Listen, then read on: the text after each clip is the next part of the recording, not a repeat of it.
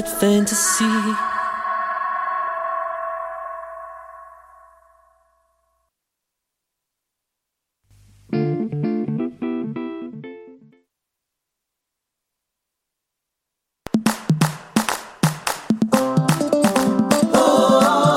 La 33e édition du Festival international Nuit d'Afrique vous convie à un voyage musical planétaire du 9 au 21 juillet.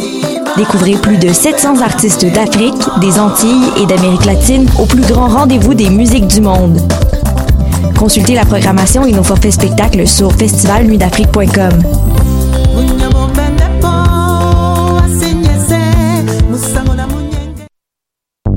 Electra, le festival international d'art numérique est de retour du 11 au 16 juin pour sa 20e édition. Tenez-vous prêt à vivre des expériences immersives ultimes et à ressentir des émotions inédites. À l'usine C, à la Société des Arts Technologiques, à la Cinémathèque québécoise et dans plusieurs galeries à travers Montréal. Performances, installations interactives, immersion dans la satosphère et bien d'autres. Tarifs préférentiels étudiants disponibles à l'usine C. Billets informations sur electramontréal.ca.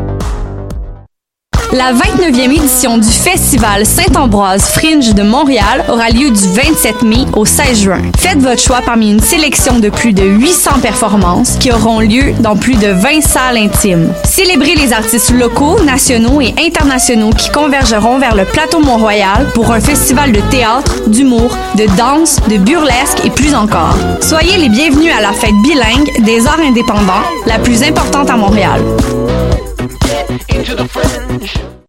Ma tasse de thé, c'est votre rendez-vous pour le meilleur de la musique britannique.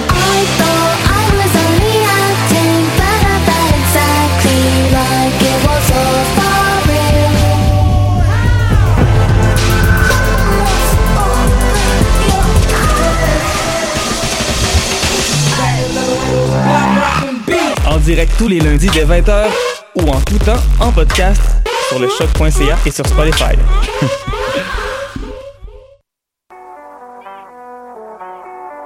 What a day? Ici Robert Nelson de À la claire ensemble sur les ondes de choc.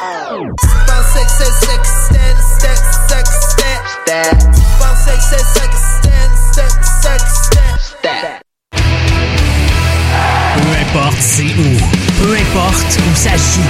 MLS, Ligue des champions, Euro, Mondial.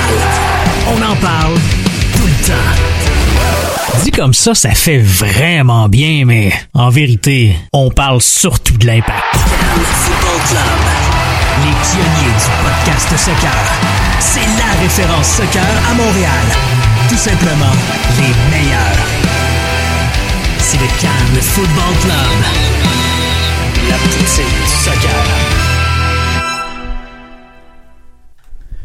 Bonjour à tous ceux qui nous écoutent en direct sur choc.ca, qui nous écoutent en rediffusion en balado sur toutes les autres plateformes euh, ou en Facebook Live où nous sommes euh, présentement euh, sur le Facebook Live de Choc.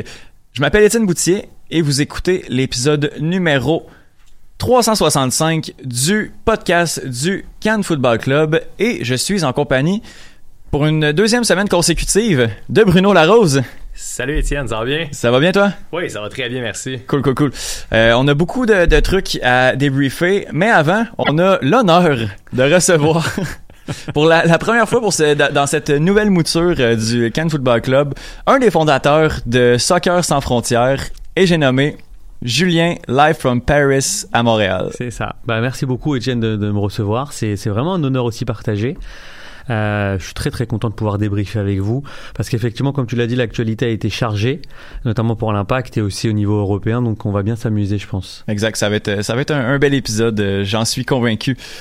Avant de commencer euh, toute chose, ben Julien, euh, toi justement avec avec notamment Sid, Reg et euh, et Sofiane, ben t'es t'es un des, des, des premiers euh, membres du euh, du Cannes Football Club qui s'appelait à l'époque Soccer sans frontières. Est-ce que nous Exact. par- tu peux nous parler un petit peu de cette genèse là puis de ton ton rapport avec l'Impact de Montréal? Bien sûr. Alors le, la, la genèse, elle s'est fait parce que donc euh, Sid, Sofiane, Re- Reg et moi, on partage la, la même passion qu'est euh, qu'est le football, le soccer. Euh, et puis au départ, on, on voulait juste parler euh, de foot. Donc on, était là tous les quatre et effectivement plus du football européen. Mais quand l'impact est, est arrivé en MLS, bah on s'est aussi intéressé. euh, à notre équipe, puisque c'était l'équipe de notre ville. Euh, et puis, on a voulu vraiment élargir ça euh, à, tous les footballs, et bien plus que le football. Après est intervenu aussi le, le niveau, euh, euh, j'ai envie de dire, social et culturel, où on s'est rapproché notamment de certaines associations qui œuvraient au niveau social et culturel à travers le football. Euh, donc voilà pourquoi on l'appelait Soccer sans frontières. Et moi, mon lien avec l'impact, c'est simplement que je suis un passionné de, de football. Et puis je suis arrivé dans une ville très sportive euh, et où j'ai vu vraiment éclore le, le football en termes de licenciés notamment. Euh, moi, j'ai joué au Carabin de l'Université de Montréal. Euh, et je, je voyais finalement autour de moi, l'hiver comme l'été, plein de ligues euh, qui nous étaient proposées. Et je voyais qu'il y avait un, qu'il y avait un vrai engouement euh, pour le football, notamment euh, bah, du simple fait migratoire, hein, puisqu'il y a énormément de latinos qui sont à Montréal, de, gens qui viennent du pays des, des Maghreb, d'Afrique, d'Europe. Et puis, puis nous, on n'a jamais eu de patin. Donc Non, voilà. le hockey, euh, je connaissais pas du tout. Euh, J'étais vraiment proche du, du, du soccer et, euh, et c'est comme ça qu'est né mon, ma, pa- enfin, mon lien avec l'Impact de Montréal. Et puis, avec le temps, euh, notamment l'épopée en Ligue des Champions, ça, Oui. Cristalliser Ça- un peu. voilà. Voilà. c'est ça, ça cristallise les, les passions et puis on a envie d'en voir plus. Puis les arrivées de, de Nesta, de Divayo, de Drogba ont mis quand même en lumière euh, l'impact de Montréal et puis la ville aussi de Montréal. Donc euh, on est sur la bonne voie maintenant, il faut continuer. Oui, oui, oui, exact. Euh, ben justement, on va parler de, de l'impact de Montréal de ces deux derniers matchs. Tout d'abord, juste euh, les, euh, les petites annonces de, de début d'émission. Euh, je veux qu'on parle de Patreon parce que votre soutien est essentiel à la production de contenu soccer de qualité en quantité. Pour le prix d'un café, encouragez le Cannes Football Club sur patreon.com slash Cannes Football Club.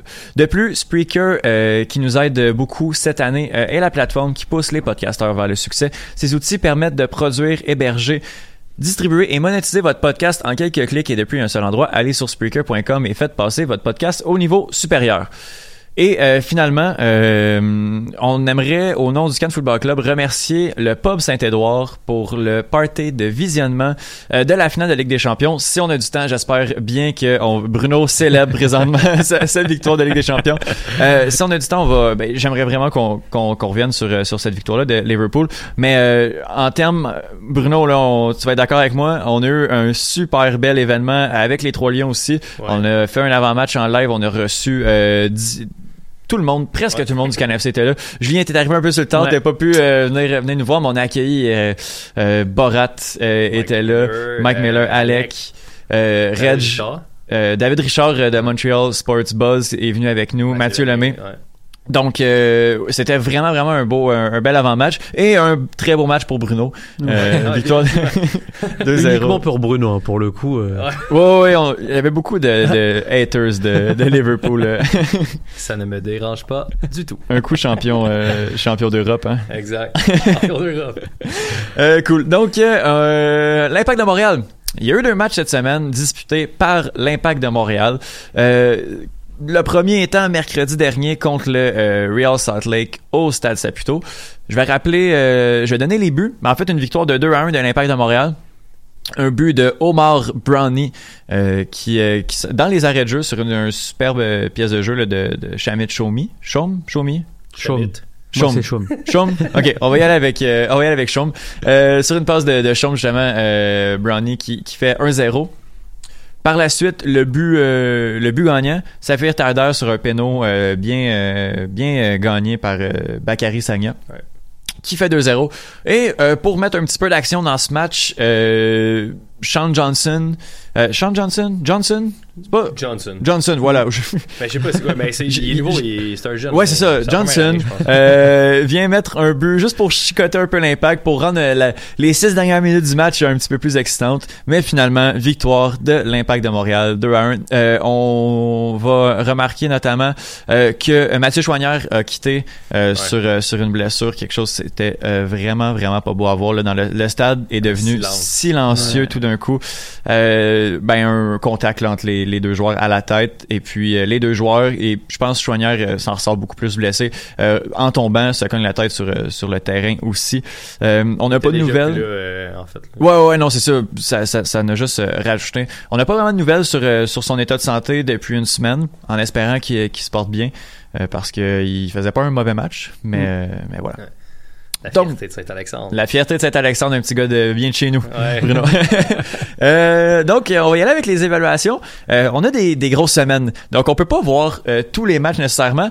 Bruno, on était au stade, On était là. donc je vais te laisser y aller avec tes évaluations. Donc, commence par le Saputo d'or. Pour la, le Saputo d'or, pardon, je vais y aller avec Shamit Chaume, qui a connu un, un excellent match, qui se dévoile de plus en plus en tant que titulaire indiscutable de plus en plus, je dirais. Euh, défensivement, offensivement, que ce soit à la récupération, euh, quand venait le temps d'aller vers l'avant, de donner des belles balles. Euh, la- le jeu là, sur le but de, de Brownie, ça passe, c'était vraiment, c'était vraiment une belle passe, c'était un- une belle construction aussi en équipe, mais je dirais que le, le dernier geste de Brownie, est- pas de Brownie, mais en fait le de Chaume était vraiment Oui. bon aussi. Et puis, euh, ça fait une couple de semaines qu'on en parle aussi. Là, tu sais, je veux dire, on n'était pas nécessairement certain. Ça fait longtemps qu'on se disait Ah, il est bon, il est bon, mais on le voit pas. Mais là, il nous montre ce qu'il est vraiment capable de faire. Puis, euh, je pense que euh, c'est vraiment très positif. Puis, il a connu encore une fois un excellent match contre euh, RSL. Ça va bien, Chaume, Chaume, Chaume, depuis ouais. le début de l'année, ouais. Bruno, ton, euh, ton trou de poutine pour ce match. Pendant que finis ta gorgée de... je t'ai- pris au dépourvu, là, mais... J'avais oublié que Vas-y. c'était tout le temps moi. Euh, c'est un peu plus difficile dans ce match-là parce qu'il y a personne qui a vraiment été mauvais. Mais euh, je pense que je vais aller avec Lovitz, qui a été comme le moins bon de, de l'équipe. Euh, je pense souvent en retard de son côté. Euh, il a l'air perdu du côté gauche. Là, et autant Lovitz l'année dernière était bon. Puis j'ai pas le goût d'en rajouter tant que ça là, parce que ça fait des semaines qu'ici on en parle là, de, de Lovitz puis à quel point on dit qu'il a l'air mêlé. Mais là, là il, on dirait qu'il sait pas qu'il est défenseur gauche. là. Il est juste tout croche, il est mêlé, c'est triste puis c'est tout. Mais c'est surtout là, là où on peut, euh, en tout cas, discréditer les performances de Lovitz, c'est que on voit l'entente que, que peut avoir Sanya avec euh, Brown ou, ou Bro avec Brown et on la retrouve pas du tout sur le côté gauche. Alors c'est pas que Lovitz, hein, bien entendu, parce que Novilo quand il a été à gauche non plus, c'était compliqué. Mais ce que je veux dire, c'est que on n'a pas du tout le- la, la même entente sur notre côté droit que sur notre côté gauche. Exact. Euh, et ça, la participation de, de Lovitz offensivement et défensivement euh, par rapport à, à l'année passée, euh, elle est vraiment vraiment euh, très très différente de, de façon négative. Et je pense qu'un petit un petit détour vers le banc pour le faire souffler. J'espère que là la Gold Cup va le va le remettre dans le dans le bon chemin. Mais je pense qu'il aurait fallu le faire souffler un peu avant. Le problème étant qu'il n'y a pas de doubleur à son poste. Ouais. À quel point, euh, bon, dans l'éventualité d'un retour de Piatti, ce que moi je doute personnellement, là, j'ai, ouais, je pense que vous êtes d'accord euh, Ouais. avec moi là-dessus. là. Dans l'éventualité d'un possible retour de Piatti au mois de août, septembre, Ouais, septembre. octobre, fin de saison, euh, est-ce que ça va venir aider Lovitz? À quel point, en fait, ma question est- étant, à quel point euh, l'absence de Piatti est attribuable aux mauvaises performances de Lovitz? Non, c'est un bon point parce que on, on a vu beaucoup de duos dans l'histoire du football. Je vais prendre par exemple Abidal et Malouda. Euh, certes, quand ils sont allés chacun dans leur club respectif, ils ont quand même fait des prestations honorables, mais on se rappelle de leur duo. Et il y a comme ça des, des- des- c'est vrai qu'il y a comme ça des joueurs qui aident Mhm. leurs partenaires. Ouais.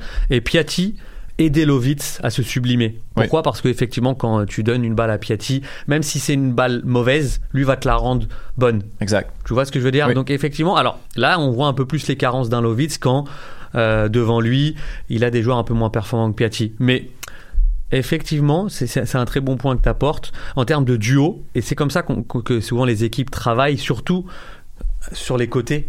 On essaye de créer des duos à chaque fois. Et, et quand tu penses aux grandes équipes, euh, tu, tu te rappelles toujours qu'il y avait des, euh, un duo qui, qui performait. Oui. Et, et- et ça, on le retrouve plus, côté gauche en tout cas. un, un- un Cristiano Ronaldo, Marcelo, si on veut, comme. Voilà, le, le plus le plus moderne c'est celui c'est celui-ci, mais comme je te dis, euh, en tant que français, je me rappelle du, du duo euh, euh, Malouda Abidal, mais aussi euh, il y avait aussi Lizarazu Djorkaeff à un moment donné, tu sais que même si Djorkaeff était un peu en électron libre, mais il y a il faut en fait, je veux dire, c'est à chaque fois complémentaire. Mhm. Tu sais, à chaque fois, il y a des les joueurs axiaux. Donc on dit qu'il y a une bonne charnière quand les deux joueurs s'entendent bien et que finalement l'un et l'autre se complètent. Bah, c'est la même chose, le défenseur et le milieu quand on joue dans, le- dans le dispositif Mhm. de l'impact actuellement. Ils ont besoin de trouver ce, cette entente, Mhm. tu vois. Et là, pour l'instant, il n'y a pas. Parce que Lovitz ne défend pas mal. Non. Euh, dé- fait le boulot comme il a tout le temps su le faire, mais là, il- avec le ballon, c'est d'une tristesse infinie, ce qui fait en sorte que là, il- Il apporte t'sais, pour rien. ça te sent être un défenseur correct, mais là, après ça, balle au pied, c'est- ça va pas, ça marche pas. OK. Euh, ben Bruno, je te laisse continuer. Oui. Ton, l'air d'un foin pour ce match-ci? Oh boy. Euh, Ok, je, je vais, je vais t'aider? Ouais, Ben, en fait, parce qu'il y en euh, a pas qui me vient en tête. là. Tu sais, la, la, le seul moment what the fuck, c'est comme justement quand Ben, je choignère et Ouais. Ça, ouais. Mais j'ai, c'est ça, c'est juste triste comme. Ouais. Fait que voilà. Moi, j'ai pas trouvé les grilled cheese. en dessous. mais- Je les ai pas trouvés pour vrai. Ouais, mais on- en tout cas. Non, non, Moi, j'ai mais peut-être une idée de pourquoi ils les a pas trouvés. j'ai cherché, puis on m'avait, en tout cas. Est-ce qu'on peut me dire c'est quoi les grilled cheese? Mais les grilled cheese, c'est euh, c'est au stade. Ouais. Euh, au stade Saputo, ça fait à peu près deux semaines. Euh, ben là, l'impact s'est calmé un peu sur sa communication, mais il y a eu une semaine où l'impact parlait beaucoup, beaucoup des nouveaux grilled cheese. Euh, il y a les grilled cheese Bush, euh, le grilled cheese Piatti, Ok. le grilled cheese Piet. Euh, c'est et Sagna, puis- l'autre. Je pense qu'il y en a Sagna, quatre. il y a quatre, il y a quatre grilled cheese avec des, des saveurs différentes. Ah, ok. Puis là, je les cherche, puis je les ai pas trouvés encore. mais ça a l'air qu'il y en a, mais je suis peut-être peut-être pas débrouillard. C'est Ouais, peut-être, J'ai une euh, autre idée, on en parlera plus tard. on va en parler plus tard. On est en 114, euh, Bruno et moi, euh, aujourd'hui, si vous voulez venir euh, nous saluer. Euh, deuxième match de l'Impact. On va y aller avec les ben ben non un petit peu plus global pour, euh, pour le reste de la semaine tout à l'heure. Mais il y a eu un deuxième match de l'Impact de Montréal. Après sa, sa tonitruante victoire contre le Real Salt Lake, l'Impact accueille le Orlando City SC. Et euh, bon, là je vais y aller avec... La première demi était relativement catastrophique, surtout pour des gens qui regardent, qui ont vu le match de Ligue des Champions. Si t'as vu un match de Ligue des Champions, un match européen avant un match de MLS, c'est jamais, jamais, jamais un bon mélange, jamais une bonne idée. Surtout lorsqu'on a, on affronte un impact moribond dans cette défaite de 3 à 0 contre Orlando. Euh, les buts, euh, 27e minute, Nani. Euh, Je crois que c'était sur, euh, sur penalty, penalty, ouais. ouais. Exact. Euh, après ça, euh, ça, ça a juste continué. Euh, Akindele, euh, la, la pépite canadienne qui finalement euh, est à Orlando. On, on a perdu de vue, mais il vient mettre un but contre l'Impact. Euh, la doublure vient mettre un but contre l'Impact. 2-0. Après ça, Will Johnson. 3-0 Orlando. Euh, deuxième demi sans grandes histoires. Le match était plié. Je je sais pas si on peut le dire, mais notre amie Justine Lompré a quitté le stade à la mi-temps. Elle qui a dû arriver très juste puisqu'elle était avec nous au Saint-Édouard pour la Ligue des Champions. Donc je pense pas qu'elle a passé beaucoup de temps au stade. Ouais, elle avait jamais fait ça euh, en 7 ans, je pense qu'elle Ouais. disait. là. jamais c'était arrivé. Puis, euh, Ah, c'est, c'est- c'était, c'était assez, assez incroyable. Donc, une contre-performance digne de ce nom euh, de la part de, de l'Impact de Montréal. Euh, ben, on va y aller avec nos évaluations. Bruno, on était, on était en transit à, à ce moment-ci, on n'a pas pu voir le match. ouais, on a une grosse journée. C'était une très, très grosse journée. Euh, Julien, ton, ton Alors moi- d'or. Bah, moi, au contraire de, de Bruno qui n'arrivait pas à trouver le trou, le trou de Poutine dans le match de Real Salt Lake, moi j'ai eu beaucoup de mal à trouver mon saputo d'or pour, euh, pour Orlando. Euh, mais je vais quand même. Je vais quand même y aller avec le capitaine, avec Piet, mais pas forcément sur ce match-là, mais je vais vous expliquer pourquoi, parce que je trouve que c'est l'un des plus réguliers depuis le début de la saison dans son rôle de métronome devant la défense. Je trouve qu'il s'est rarement trompé. Mhm. Vraiment. Même dans les naufrages, euh, il a cette, euh, cette qualité euh, qui lui est vraiment propre, c'est que c'est quelqu'un qui va toujours, qui va rien lâcher. Mhm. Et, j'aime bien cet état d'esprit. C'est un capitaine, c'est euh, à, des, à des degrés différents, mais il me fait penser à, à Bernier dans le Mhm. dans comment il, euh, il il intègre son rôle de capitaine et comment finalement il représente Montréal euh, en MLS. Et ça j'aime beaucoup.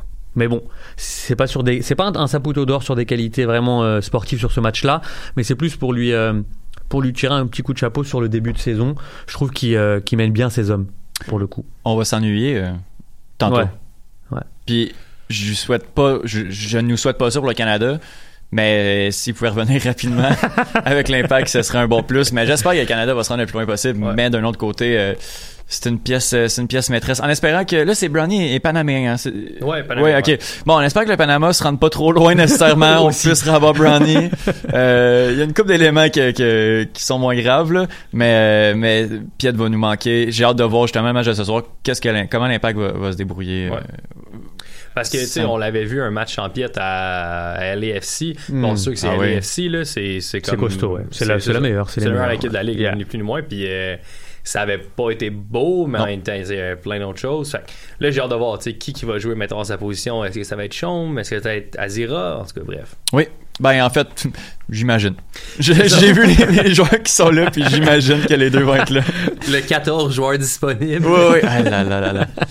Euh, j'ai vraiment... J'attends avec impatience. Le line-up va sortir... Nous, nous on- l'émission est à 18h, donc on va... euh, à 18h30 après le line va sortir. J'ai hâte, vous avez aucune idée comment présentement là. J'ai plus hâte qu'il y ait un cadeau de Noël, honnêtement. Je pense que c'est mon cadeau. Ma fête est dans un mois. Je pense que c'est mon cadeau avant ma fête, ce line-up-là. J'ai vraiment. Le match, je m'en fous un peu. Moi, je veux juste voir Ouais. qui va être là. Voir si euh, Beaulieu, Diop et Pantémis vont être habillés. Euh, J'ai vraiment, vraiment hâte. Euh, ben, et finalement, ben, on va continuer. Ton trou de Ouais. poutine? Alors, ça a été beaucoup plus facile de le trouver. Je, comme, je suis un peu comme Bruno, je vais plus. dans, dans- dans ma première idée, c'était Lovitz au tout départ, puis on a, on a décidé de le laisser un peu de côté et de revenir sur une deuxième partie de saison qui va être meilleure, j'en suis sûr.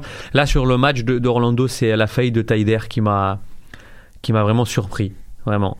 Alors, je sais que Sofiane va un peu m'en vouloir, mais à un moment donné, il faut dire les choses. Et sur ce match-là, il est placé complètement à côté. Euh, et vraiment, euh, si vous regardez le match, regardez le, le coup franc qu'il a à la 52e ou la 54e. Sur un- une faute sur Azira, je crois bien, bien amené. Son ballon ne se lève même pas. Non, le, le ballon sur le coup franc ne se lève pas. Oh là là. Et il attrape le mur au niveau des, des mollets des joueurs. Donc, c'est comme si la balle était devenue une enclume. C'était vraiment, c'était vraiment incroyable. Lui qui, bah, qui est notre, notre référence technique en l'absence de Piatti, il faut bien se le dire. Ouais. Quelqu'un qui, qui voit bien le jeu, qui accélère, qui, qui sait donner des, des très bonnes passes et qui sait marquer aussi. Je crois qu'il a 4 ou 5 buts. euh, Ouais, un bon dans début la de saison, quand même. Donc, euh, rien. franchement, un super début de saison. Et puis là, euh, voilà, peut-être la, le- la chaleur, la première chaleur, peut-être de l'hiver, de l'été. J'allais Ouais. où là De l'été Ouais. montréalais. C'est encore drôle. C'est comme si c'était l'hiver. c'est ça. Donc je sais pas, non, peut-être qu'il a fait chaud. Et, et peut-être qu'on en parlait aussi tous les trois hors onde, mais euh, peut-être que sa non-sélection à la Cannes lui a pro- probablement fait un petit, un petit peu mal psychologiquement. Et je pense que finalement, la coupure est bienvenue pour Oui. l'ensemble de l'effectif euh, montréalais, en fait. Ouais, exact. Je suis d'accord avec toi. Pour terminer, le ton Gérard d'un foin. Ben, c'est le coup franc. Ok. Non, mais regardez Finalement, ouais, ok. Regardez-le et regardez bien. On dirait qu'il met vraiment toute sa force et la balle, elle, elle se lève que de peut-être 10 cm. C'est C'est comique. Ok. 52 autour de ça. entre peut aller 52 et voir. 54. Ok, ça devrait- J'attends les retours des, des, des internautes, mais je pense que c'est entre 52 et 54. Ça devrait pas se retrouver dans les highlights sur. YouTube. Faut vraiment. Non, ou alors ce serait un peu euh, charrié, Ouais, Tiger, ouais. hein. Des, des highlights ironiques, peut-être. Ils veulent mettre des trucs, euh, des trucs qui, qui favorisent l'impact. Finalement, on se retrouve avec ça. Ouais. franc superbement tiré. Non, c'est Non, c'est. euh, Ok, cool. Euh, on va euh, poursuivre avec la chronique de Monsieur Foot de Foot. Là, j'ai vraiment de la misère avec mon logiciel de aujourd'hui. Donc, on va essayer de voir comment comment ça va fonctionner. Donc, on va y aller avec la chronique de Monsieur Foot de Foot. Borat qui qui pouvait pas faire une chronique cette semaine, donc on l'écoute à l'instant. Bonjour, auditeurs du podcast du Cannes Football Club. Bienvenue dans la chronique Mon Précaré, la chronique de Monsieur Foot de Foot, du podcast Sur la ligne, le podcast champ gauche du Cannes Football Club. Aujourd'hui, j'ai le plaisir d'accueillir Sylvain Laborde, docteur en STAPS. Bonjour Sylvain. Bonjour. Tu fais actuellement une thèse en psychologie. Ta thèse cherche à comprendre ce qui s'est passé dans la thèse de Zidane le 9 juillet 2006. C'est aussi le sujet de ta thèse de STAPS. Donc STAPS, c'est les sciences et techniques des activités physiques et sportives. Exactement. Alors, fonçons. Alors, il y est passé quoi par la tête à Zinedine Zidane? Alors, tout d'abord, on peut expliquer qu'il existe une police du cerveau située au niveau du front. Et cette police, normalement, elle fonctionne très bien. Sauf que chez Zidane, ce soir-là, elle n'a pas fonctionné. Et on va se remettre dans les conditions de la finale. Qu'est-ce que ça veut dire une finale de Coupe du Monde euh, Remettons-nous dans le contexte. Donc ça veut dire déjà qu'il y a toute une compétition derrière soi, avec euh, toute la fatigue que ça engendre, avec tout le stress que ça peut euh, engendrer, la pression de toutes parts. Et donc dans cette finale elle-même, parce que les joueurs sont habitués à jouer beaucoup de matchs, ça on est d'accord, mais donc là on est à la fin d'une compétition et dans cette finale elle-même, on va être à la minute 118, c'est-à-dire qu'on est à deux minutes des possibles tirs au but. Et Zidane a déjà beaucoup donné euh, dans cette finale, donc il a marqué le, premier but. euh, et on pourrait dire que pour lui, ce qui s'est passé, c'est qu'effectivement, sa police a été désactivée à cause de ces conditions de fatigue, de stress, de pression. Alors, vous allez me dire, mais ça, ça, ça arrive à tous les joueurs, ça c'est sûr. Mais on va dire qu'il peut y avoir aussi certaines personnalités qui peuvent avoir plus tendance que d'autres à, quand ces conditions négatives sont réunies, à perdre complètement le contrôle et donc à désactiver complètement la police. D'accord. Tes recherches se focalisent sur les relations cœur-cerveau, reliées à travers une ligne directe, le nerf vague. Explique-nous ce, ce concept. Voilà, alors pour moi le nerf vague c'est le nerf le plus important du corps humain parce que c'est le nerf qui va permettre qui va nous permettre de tout contrôler, de contrôler tout ce qui se passe à l'intérieur du corps et de contrôler tout ce qui se passe euh, avec nos relations avec l'extérieur. Et cette relation entre le cœur et le cerveau, on peut la comprendre de la manière euh, suivante. J'aime bien prendre la métaphore d'une euh, bouteille. Et quand cette bouteille, elle est pleine, ça veut dire que cette connexion entre le cœur et le cerveau, elle est bien activée, ça veut dire qu'on peut bien se contrôler. Mais quand la bouteille est vide, c'est-à-dire qu'on n'a plus du tout de ressources pour se contrôler, et c'est ce qui est arrivé à Zidane ce soir-là. D'accord. Tu as implémenté tes recherches dans un programme de préparation mentale que tu as développé afin d'aider les sportifs et tous ceux qui cherchent à améliorer leur performance. Alors, est-ce que c'est de la préparation mentale? Exactement. Alors c'est un programme qui s'appelle euh, que j'ai nommé Fortitude.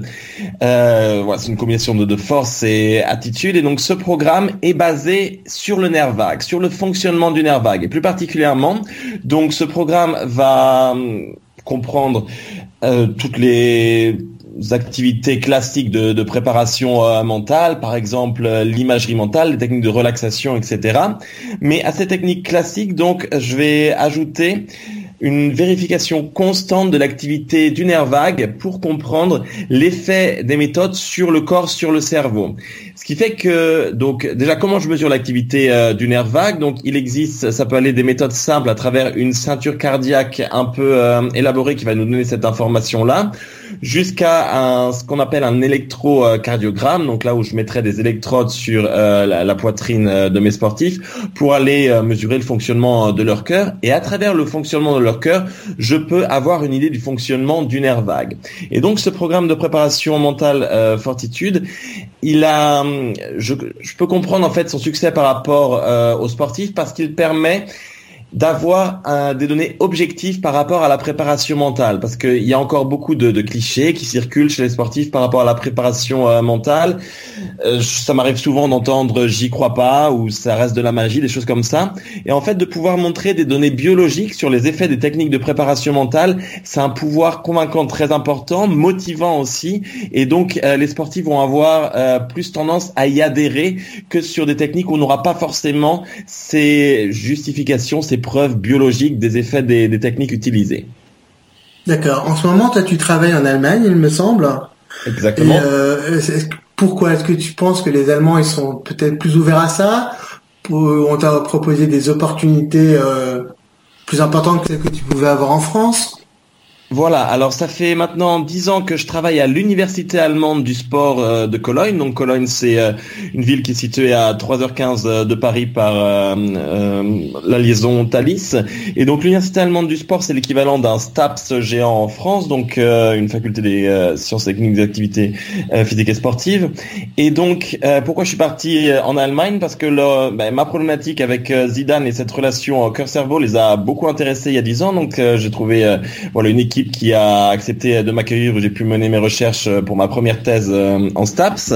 Et c'est vrai que bah, j'ai poursuivi ensuite euh, en Allemagne sur ces mêmes recherches sur le nerf vague et surtout maintenant sur ma thèse actuelle en psychologie. Ce qui m'intéresse, c'est de chercher des solutions pour éviter que ça se reproduise. Donc de manière à ce que plus personne ne donne le coup de tête en finale de la Coupe du Monde ou dans d'autres moments d'ailleurs. Et donc ça, on va pouvoir le faire notamment avec des méthodes qui vont nous permettre de stimuler le nerf vague et une méthode tout simple à utiliser, ça va être la respiration lente contrôlée. D'accord. Euh, c'est super. Moi, je vous conseille à tous évidemment de suivre euh, Sylvain. Donc, je vais donner ton A commercial. Sylvain Laborde tiré du bas. Sylvain, c'est avec un Y. Laborde L-A-B-O-R-D-E suivi du tiré du bas. Merci encore Sylvain. Bon, alors que les euh, ben, ben, merci beaucoup euh, monsieur Foot de Foot, je vais inviter les, les gars à remettre leurs écouteurs pendant que Bruno est en train de discuter de la genèse de notre amitié. Euh, donc merci beaucoup à, monsieur Foot de Foot pour cette chronique. J'ai trouvé le problème sur mon ordinateur. j'aimerais ça que vous si vous pouvez me m'écrire ou nous écrire à savoir si ben qu'est-ce qu'on s'est dit dans les 30 dernières minutes, vous nous avez entendu parce que je crois avoir légèrement gaffé mais je pense que je pense que ça a fonctionné quand même. On se croise les doigts. Sinon en Facebook Live, le contenu était, était disponible, donc vous pourrez venir nous réécouter. Hey, je me sens mal. Euh, ok, euh, donc euh, on va on va poursuivre. Pendant que le line-up devrait sortir, je vais vous lancer sur la première question. Yes. Sur sur l'impact de Montréal. Donc, ben oui, ben non. Camacho a fait taire pas mal de détracteurs. On sait qu'il a pas joué samedi, mais euh, mercredi, il a quand même relativement joué un bon match. Donc, est-ce que, euh, voilà, Camacho a-t-il fait taire ses détracteurs, Bruno? Moi, je pense que oui. Honnêtement, euh, au début de saison, on était vraiment pas certain. On était comme, ah, tu sais, si on pouvait comme l'envoyer dans un avion puis qu'il revienne jamais, euh, ça aurait fait l'affaire de tout le monde. Mais là, honnêtement, forcé d'admettre que les derniers matchs qu'il a joué, il a été solide, il a été bon. Euh, RSL, je veux dire, c'est pas une mauvaise équipe, là. Je veux dire, c'est- quand même correct. Puis défensivement, il s'en est bien sorti.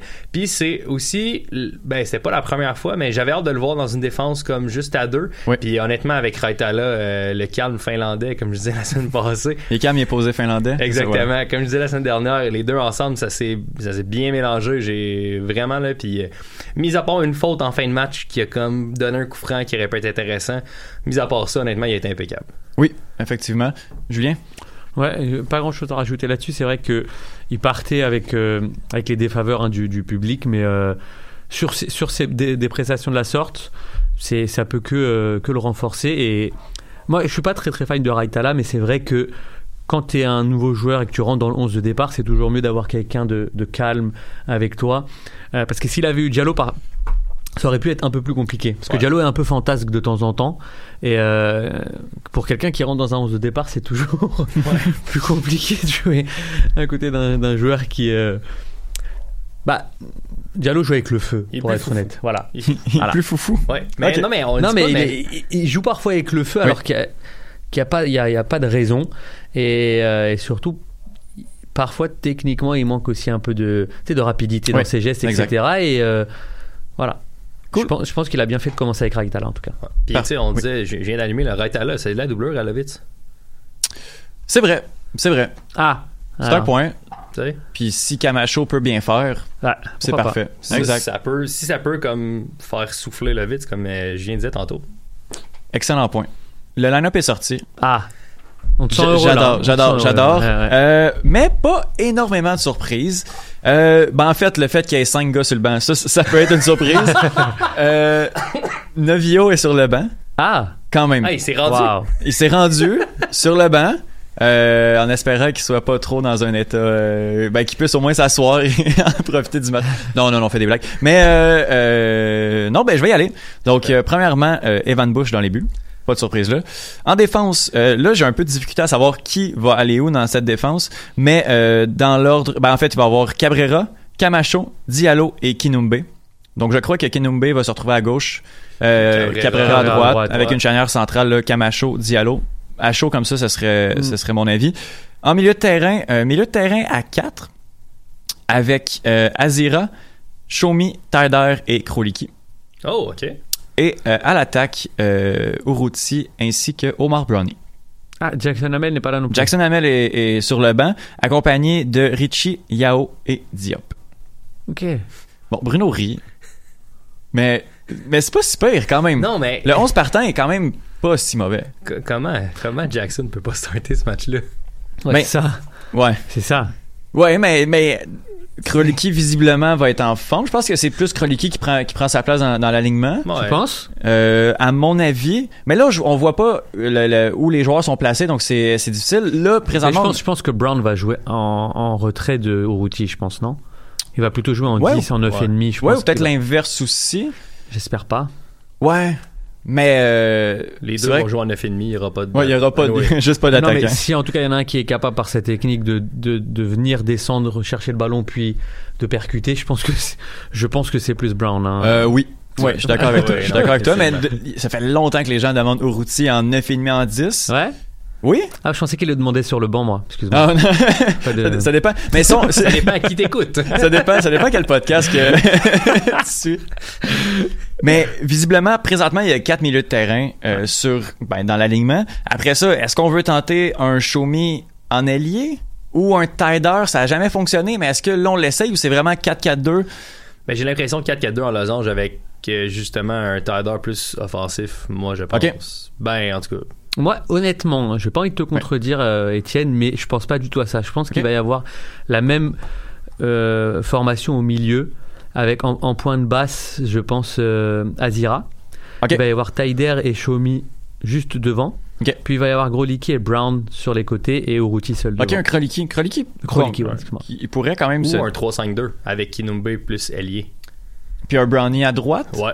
Mais je pense qu'en ayant pris 3, je le vois mal, je vois mal Ah, partir ouais. Rémi Garde avec. avec tu sais, tu viens d'une défaite 3-0, je pense qu'il veut plutôt consolider. Mais J'ai vraiment, euh, c'est vraiment vraiment intéressant. Puis Un moment donné, on va voir le schéma, on va savoir. Ouais. du moment où on a le schéma, euh, je, je vous fais signe, mais on risque plus de le voir là, pendant le match. Mhm. Euh, mais euh, le 11 partant en soi est pas catastrophique. On aurait quand même, Non. à part peut-être un, un Kinumbe ou un Cabrera à droite, qu'on est peut-être pas habitué. Mis à part ça, c'est loin d'être catastrophique quand même. Sais, Je veux dire, on a vu aussi en début de saison, là, quand on s'attendait à n'importe quoi, finalement, Baya jouait ou Chouanière jouait, puis finalement, il faisait des bons matchs. Là. Fait sûr. que Kinumbe peut faire la même chose. Kinumbe, c'est son premier Mais- départ quand même. Ouais. vu que le, le foot ça se joue contre une équipe, est-ce que tu as la compo de Seattle? Parce vais- que c'est important si. Je vais essayer de, je vais essayer de vous le trouver. euh. Ah oui, ça joue pas. euh, Non, Il paraîtrait que ça joue à 11 contre 11, Ouais, sauf quand il manque des joueurs. mais pour le coup, Seattle, c'est pas la, la plus poche des équipes. Hein. Euh, Oh non, là. non, effectivement.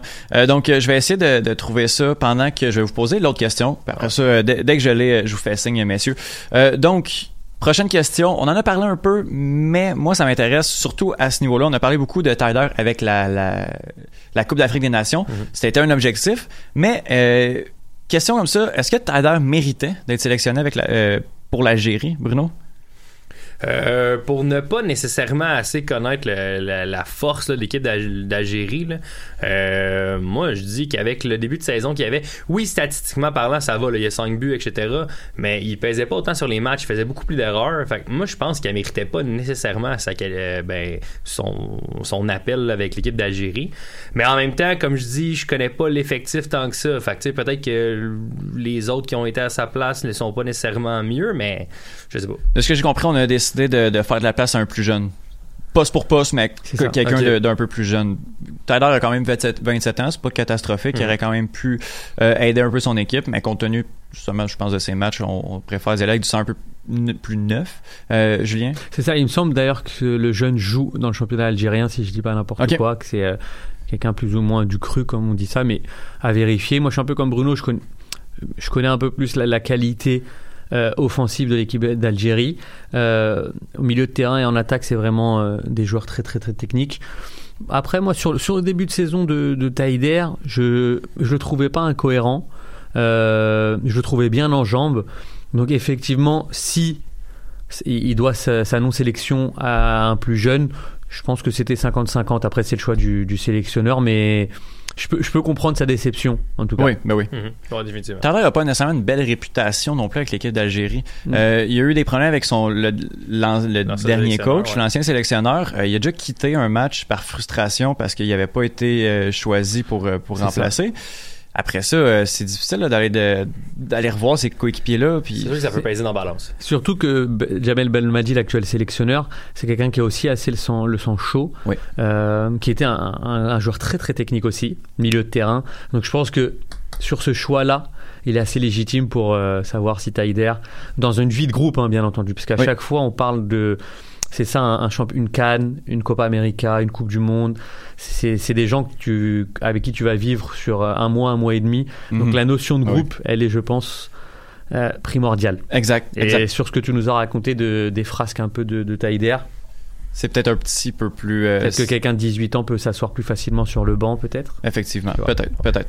Euh, le line-up est sorti. Le line-up de, Ah. de Seattle est sorti. Euh, alors, euh, dans les buts, euh, on a Montsezi, euh, Stéphane ben Frey. En plus, euh, Il est bon, lui. Hein. en plus, ma barbe est, est taillée, donc euh, je, vraiment pareil, Ah pareil, pareil comme lui. Sinon, c'est, ça va être une espèce de 4-2-3-1. En défense de gauche à droite, Nuhu, Ouais. Campbell, Abdou, Salam et Leardam. Leardam à droite? Ouais. Ah, il est bon, lui. En milieu euh, plus défensif, euh, Delim, Delem, Ouais. ainsi que euh, Roldan. Ok. En bon, lui. milieu un petit peu plus haut, là, de gauche à droite, Harry Ship. Yes! Ah, Euh. On a euh, Rodriguez en milieu central et Buana à droite. Ok, quand même. Et Will Brown, Brown en pointe. Ah, il est fatigué un peu, lui. Donc, Ouais, mais bon. mm, Pas c'est pas l'effectif A non plus. Pas Euh, de Ledero, pas de Mo- euh, Exactement, pas de Morris. Pas de Rudiaz. Euh, exactement. Un peu comme l'impact. Il n'y a Ouais, pas de. Piatti. Tout à l'heure va être là aussi. Moi, je pense que quand même, ça se vaut. Deux équipes Ouais. un peu amochées. Euh, on a l'avantage de la maison. Je pense que le match, malgré la catastrophe annoncée sur les réseaux sociaux, là, d'ailleurs, là, sur les pages Facebook de, de l'impact, là, les commentaires, là, depuis une semaine, là, moi, je vais voir juste pour rire. Ça, oh, les gens sont fâchés, là. Mais pas au gestionnaire de communauté qui doit endurer ça. Donc, je pense qu'on annonce une catastrophe, mais euh, je pense que ce sera pas nécessairement le résultat annoncé. Donc ça veut dire que euh, la victoire de l'Impact, elle va être en partie euh, grâce à vous, les partisans, puisque tu as dit on joue à la maison, c'est un avantage. Oui, Ouais. Donc Exact. vous allez donner de la voix, on va donner de la voix. J'en ai. Bruno, ça va ta voix? Oui. Oui, ok, parfait. même sous la pluie. Eh, mais là, ouais, ouais, ben, on n'a pas le choix. Pas le choix, on va le faire. Ben oui. Partisan jusqu'à jusqu'à la fin. On va être là. C'est bon. Euh, donc, euh, euh, dernière question sur l'impact de Montréal. Après ça, j'ai on- d'autres d'autres sujets européens que, que je veux qu'on qu'on discute. Européens, mondiaux aussi, internationaux, que je veux parler. Donc, une question intéressante. J'aimerais, qui nous vient de Louis-Philippe Bardouniotis des Patreons. Donc, j'aimerais vous entendre sur un bilan de mi-saison, vos déceptions, vos révélations. Quelle part du... En fait, plus cette question-là. Quelle part du blâme Rémi Garde doit-il prendre sur les performances récentes de l'équipe? Moi, c'est plus ça qui m'intéresse. La mi-saison, euh, bon, l'impact est quatrième. On a vu des bons matchs et de mauvais matchs. Euh, on, le sait, on en parle depuis beaucoup de semaines, qui sont les tops, qui sont les flops un peu de cette saison-ci. Euh, mais quelle, quelle part, justement, les, matchs souvent de, de Garde ou de l'impact de Montréal sont pas nécessairement excitants. Les résultats vont quand même relativement bien. Donc voilà. À, à combien, sur une échelle de 1 à 10, euh, Rémi Garde est attribuable euh, à combien là-dessus? Et sur les bons résultats, alors, on part sur, euh, on part du principe que quatrième, c'est quand même une bonne. On euh, parle de- de sur la moitié de saison, ouais. Ok. Bah, moi, je, moi, j'aime bien.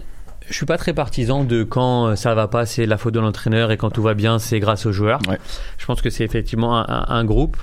Euh, après, c'est sûr que euh, en tant que partisan, on attend plus Mhm. de, de cette équipe parce que je pense qu'il y a des, il y a les joueurs pour jouer euh, au ballon comme on dit et pour montrer un visage un peu plus euh, offensif, avec un peu plus d'allant, euh, pour, pour aller titiller des, des grosses équipes même, je pense que c'est possible. Après, il y a aussi une chose que nous, on ne sait pas et qui doit se passer dans l'intimité, c'est que la discussion qu'il a eue avec son président peut jouer beaucoup en début de saison. Oui. On, a, on sait que le crédit qu'il aurait pu avoir euh, en venant du, championnat de France et d'avoir coaché des équipes comme Lyon et en Angleterre, etc. Peut-être qu'il l'a perdu sur l'année précédente et que là, finalement, il, joue, il a une petite pression. C'est rare d'avoir vu, euh, je sais pas si vous l'avez vu, mais il s'est accroché un petit peu avec l'arbitre contre Orlando. Et euh, c'est rare de, de voir Rémi Garde s'accrocher. Enfin, comme je dis s'accrocher, l'arbitre est venu le voir, donc j'imagine qu'il était agacé ou quoi que ce soit, mais euh, c'est pas dans son tempérament. Non, c'est vrai. Ça fait que j'imagine qu'il y a des attentes que nous, on ne sait pas. hein. Mhm. Enfin, les attentes, on les connaît, c'est au moins les playoffs, etc. Mais qui font en sorte qu'il joue avec une petite pression parce que, mine de rien, on lui a quand même permis d'avoir tout son staff avec lui. Euh, c'est quand même quelque chose que Saputo a rarement fait Ouais. hein, depuis le début. Donc j'imagine qu'après le fiasco de l'an passé, il y a dû Ouais. avoir une réunion secrète qu'on ne connaît pas qui fait que Ouais, puis le résultat peut peut-être passer avant tout, tu vois. ouais, exact. Mm, Puis aussi, Je sais pas ce que Bruno t'en pense. Il y a mais- une certaine. Ben, Juste deux secondes avant Bruno, euh, il y a aussi le fait que Rémi Garde a amené des gars l'année passée qui ont quand même bien fonctionné. Euh, a amené des gars. Moi, je pense à un gars en particulier. Euh, cette année, euh, en plus d'avoir des, des, des objectifs de résultats, quand tu dis au staff, hey, trust, ce gars-là, ça va aller. Euh, appelons-le euh, Le magicien. Harry Nobio, par exemple. Euh, ça se peut que qu'après ça, ça vienne avec une certaine frustration un peu plus là, chez Rémi Garde.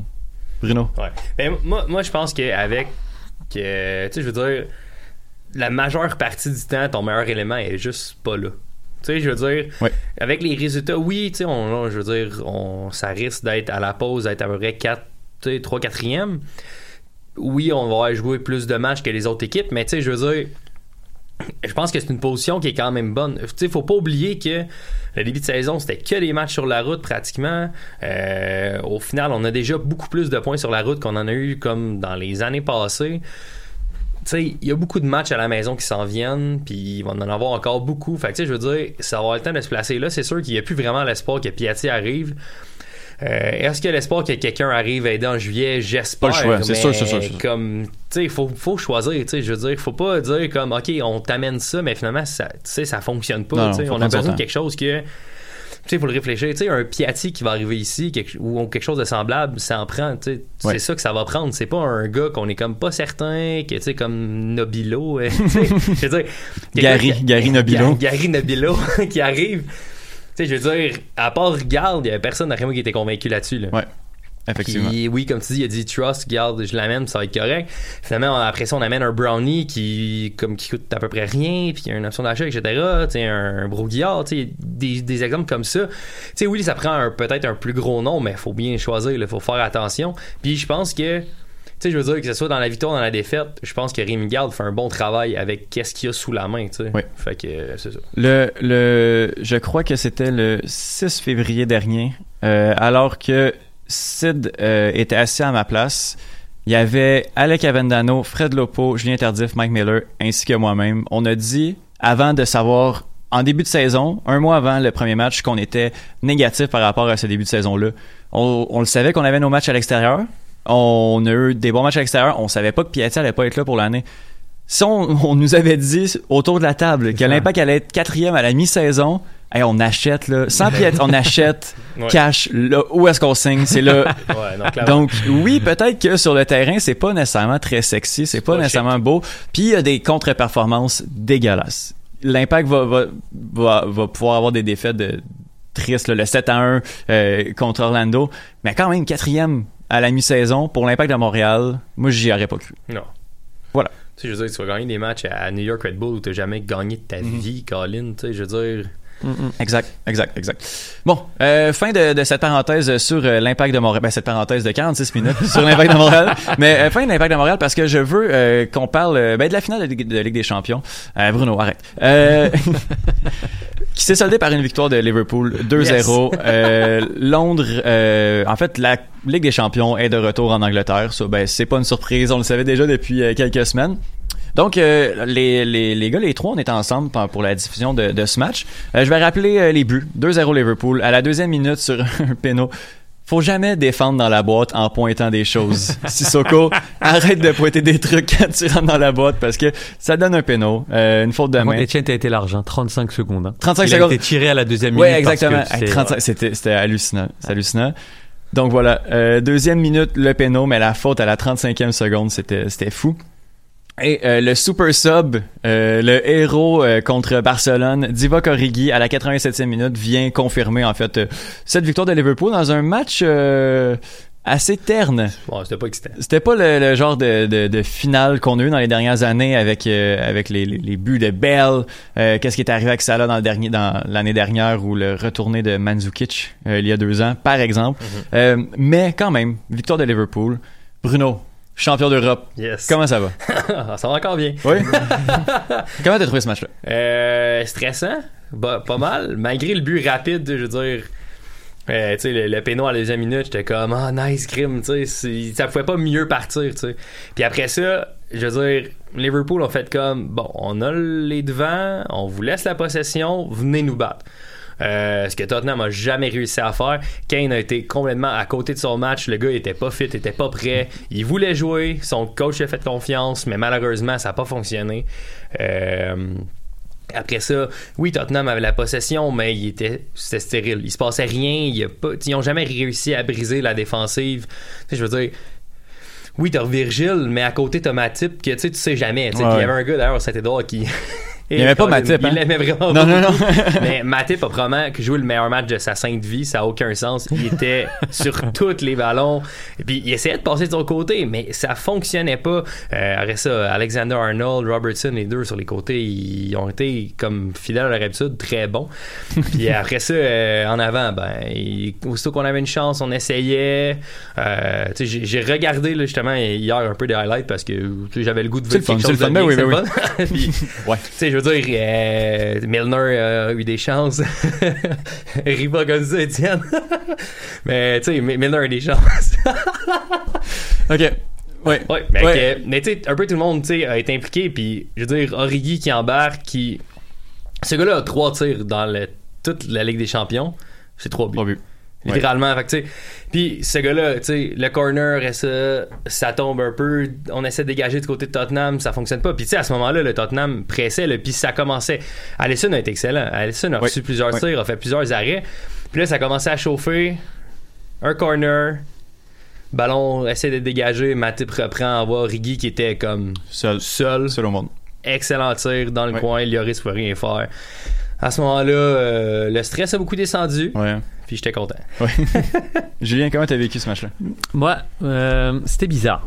Déjà, déjà, bravo à Sid hein, pour l'événement au Saint-Édouard, c'était Ouais. très cool, mais c'était bizarre parce que je pense qu'il y a plusieurs éléments qui, qui, qui font que cette finale, elle restera pas dans les annales ou alors elle le restera pour d'autres choses. Elle Mhm. restera parce que c'est la finale où il y a eu le penalty à la 35e seconde. Elle restera aussi euh, parce que finalement Liverpool n'a pas joué son football. Non. Et là, je pense qu'on on peut après rentrer dans de la psychologie, euh, peut-être à 2 francs 6 sous, mais je pense que les échecs précédents d'un du, du coach et puis de cette équipe là et les a fait déjouer parce que mener aussitôt dans un match c'est finalement compliqué Eh, à gérer. Deuxième minute. Non, et ça on l'a vu on l'a vu parce que et Bruno l'a dit j'attaque j'attaque pas euh, j'ai une force offensive qui est complètement incroyable mais on les a vus un peu timorés et finalement prendre des risques aussi défensivement parce que même si Tottenham n'a pas été très dangereux ils ont été suffisamment dangereux pour faire en sorte que Liverpool doute Mhm.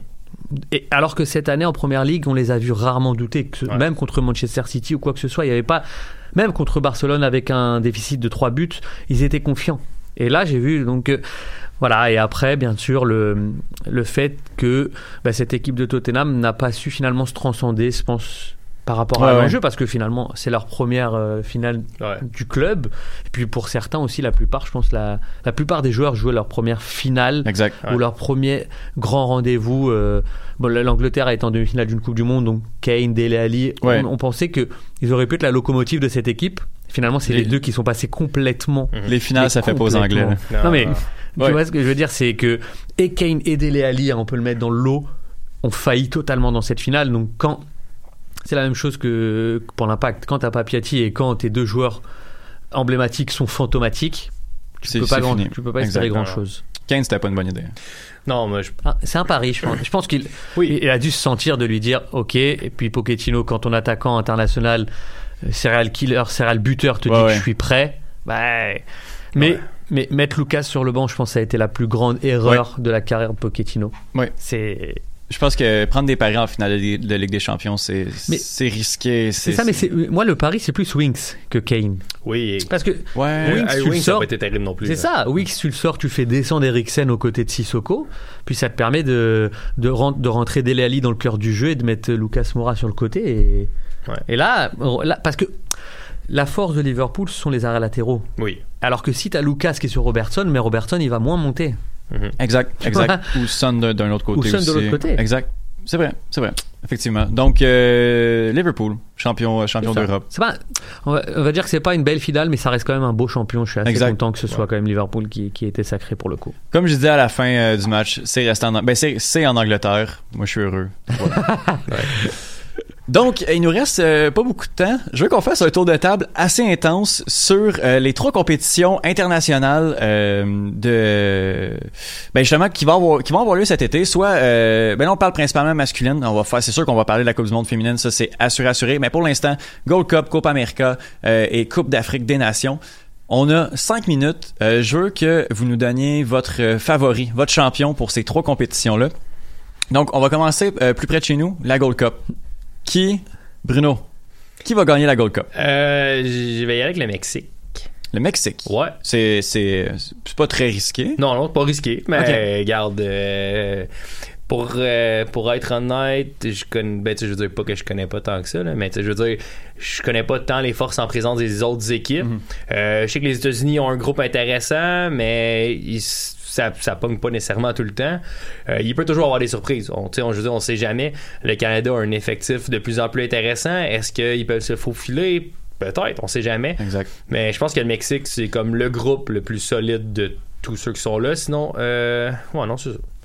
Julien. Euh, Pour moi, ce sera les États-Unis parce que je pense que Oh. leur échec cuisant euh, sur les dernières qualifs, puisqu'on sait qu'ils ne sont pas qualifiés hein, pour la dernière Ouais. Coupe du Monde, je pense que ça a fait mal. Euh, et on le voit notamment euh, chez les U20, par exemple. Là, ils ont battu la France, ils sont qualifiés en quart de finale de la Coupe du Monde U20. J'ai l'impression que ce, cet échec a aussi, leur a aussi permis de repartir de l'avant. Et je pense qu'il y a, il y a des, il y a des il l'a dit Bruno, il y a des joueurs très intéressants dans l'équipe des États-Unis. Et je, je pense qu'ils font quand même partie des, des deux ou trois favoris de la compétition. Ouais. Donc après, ça va, se- ça, ça peut jouer sur pas grand-chose. Puis un gars comme Berhalter, le, le, le sélectionneur, j'ai toujours aimé ce qu'il Ouais, a ouais. fait à Columbus. Je veux dire, il n'y a pas toujours eu des grands clubs à Columbus du temps qu'il était là. Mais mais ça joue bien Columbus. C'est ça. Puis ça a toujours été bien. Fait que moi, je pense que. Puis là, tu sais, je veux dire, il arrive dans le moment où l'équipe est un peu plus à sa main. Tu sais, ça fait comme 7-8 mois, là, je pense qu'il est là. là à Ouais, peu il y a eu le temps de, Berhalter. de faire. euh, Fait qu'il a eu le temps d'entrer son style de jeu, un peu ce qu'il veut. Fait que moi, je pense que ça peut être intéressant. Il Ça sens. Cool. Copa América. Alors, il y a, il y a ça peut-être une semaine avant l'affaire Neymar. J'étais persuadé que le Brésil allait euh, l'emporter chez lui. Euh, je pense toujours qu'ils vont l'emporter, mais toutes ces affaires extrasportives, on sait que ce que ça peut Oui. avoir sur l'individu et donc plus sur le collectif. Euh, donc pour moi, ça sera le Brésil. Et puis après, euh, est-ce que Messi, c'est toi qui es euh, argentin dans l'âme, Étienne, Ah là là. ça, ça va jouer, je pense que ça, ça va jouer entre ces deux équipes. Mais vraiment, si je, si je pouvais donner un outsider, vraiment, j'aimerais beaucoup que ce soit l'Uruguay. Vraiment. Oui. Uruguay est le- le- comme le pays à euh, comme Ah, 2 millions de personnes. Ça a aucun. c'est- mais n'importe quoi là, mais c'est c'est pas un- une grosse population là. Puis Moi, cette équipe, elle me. Alors, il y, en a, il y en a beaucoup qui la décrit parce que défensivement, ils sont, ils sont durs, ils sont âpres, etc. Mais euh, j'adore cette équipe qui joue avec, avec son cœur. Quoi. C'est Mhm. à chaque match. Et puis, euh, Edinson devant, c'est ouais, ouais, ouais. chose. Euh, J'ai dit 2 millions, 3.5, 3.4. Ah, quand même, vois? quand même. Euh, Bruno, très très très rapidement. Copa América. Euh, ben pour te faire plaisir, Étienne, l'Argentine, parce que honnêtement, euh, j'ai pas, euh, je sais pas tant que ça. Il y a comme certaines équipes qui sont intéressantes aussi. Tu sais, le Chili qui a gagné les deux dernières, est-ce que Ouais. ça se peut? Peut-être encore, on sait pas. Euh, en dehors de la Coupe du Monde, comme tu le disais, peut-être que les États-Unis, eux autres, en Gold Cup, vont, vont arriver avec cet angle-là. Le Chili, Exact. ça peut te donner le même truc aussi. là. Bien sûr. Cool. Je- on, on fait juste dire le pays, OK? Ok. Coupe d'Afrique des Nations. Ça, ça, ça m'a- j'ai vraiment, vraiment hâte. Julien, Bah, supporter de Mané pour le Ballon d'Or, allez le Sénégal. Bruno? Mané, Sénégal. Ah ouais. Bon choix. Bon choix. Finalement, euh, le Sénégal, je pense qu'il part très, très, très favori dans cette compétition. Puis c'est pas juste Mané. Là. Euh, la charnière centrale avec Khalidou Koulibaly, ça va être euh, vraiment fou. Un gars comme Mba Nyang qui a... Meilleur défenseur du- de la Série A. hein. Ah, et de, de, de loin. De loin. Non, non, mais euh, c'est officiel. Ok, ok, il a, gagné. trophée, Ok. Ok. Il, est, il est très très fort. Euh, un gars comme l'année euh, en Coupe du Monde, Mbaye Nyang aussi qui a, qui a fait très bien au, au Sénégal. Mais sinon, euh, sinon ça va être une canne vraiment vraiment intéressante cette année. Euh, pour euh, euh, en apprendre plus sur la Coupe d'Afrique des Nations, il y a Mathieu Lemay avec MLS Africa Plus qui a sorti un épisode de 1h30 euh, où on passe à travers tout, tout, tout, tout, tout. Donc, si vous voulez en savoir plus, on s'en va là-dessus. Euh, sinon, pour la Copa América, ben, il y a euh, Michael Miller et Alec Avendano, nos amis du Blaugrana Podcast, euh, qui vont parler, ben, pendant que les, les Barcelonais sont, les Catalans sont en vacances, euh, ben, on va parler de Copa América de ce côté-là, donc euh, à suivre aussi. Puis la Gold Cup, ben, j'ai l'impression qu'on va en parler, euh, qu'on va en parler ici au Cannes Football Club, là, surtout en, en l'absence de, de match de l'Impact de Montréal, en plus de la Coupe du Monde féminine qui est vraiment, vraiment pas à négliger. Donc, c'est ce qui va terminer euh, cet épisode euh, du euh, podcast du Cannes Football Club, alors que moi et Bruno, on se dirige, on va courir vers le stade, euh, puisque le match est dans une demi-heure. Euh, Julien, merci beaucoup. Merci à toi, Étienne. C'était vraiment cool. Tu reviens, euh, tu reviens quand tu veux. Ouais, euh, ouais, ouais. Dans les, Je vais les le mettre dans mon agenda. C'était très cool. Oui, ben, t'es, t'es invité, là, euh, tu me fais signe, puis euh, on arrange ça. Bruno, merci beaucoup Merci à toi. Ben, en fait, merci à vous deux. pour, euh, pour une, deuxième, une deuxième semaine consécutive, ça a bien été. Oui, oui, je me, je me, je me portais bien. T'es un habitué. Ouais, ben, ouais, tranquillement, rendu là, t'es ouais, euh, rendu là, t'es rendu euh, un, un régulier. Non, à, à- à partir de la deuxième sélection, on peut dire que tu es international. Ok. Yes. Hey, enfin international. International au Cannes Football Club. Et voilà. voilà. Donc, euh, ben, pour ma part, ben, là, je voulais plugger Trois Lions, mais c'est fini pour, euh, pour l'année. Donc, Écoutez-nous cet été, on va sortir des trucs. on va sortir des trucs cet été. Sinon, ben, allez réécouter no- notre live d'avant-match. C'était Oui. quand même très, très, très intéressant. C'était très bon. C'était très, très bon. Donc, euh, ben voilà, c'est ce qui termine cet épisode du Cannes Football Club. Et euh, ben, sinon, on se reparle la semaine prochaine pour une nouvelle émission. Ligue des champions, Euro, Mondial. On en parle tout le temps. Ben, des fois, on parle de cuisine, mais pas longtemps. Cannes Football Club. C'est la référence soccer à Montréal. Tout simplement les meilleurs. C'est le Cannes Football Club. La poutine du soccer.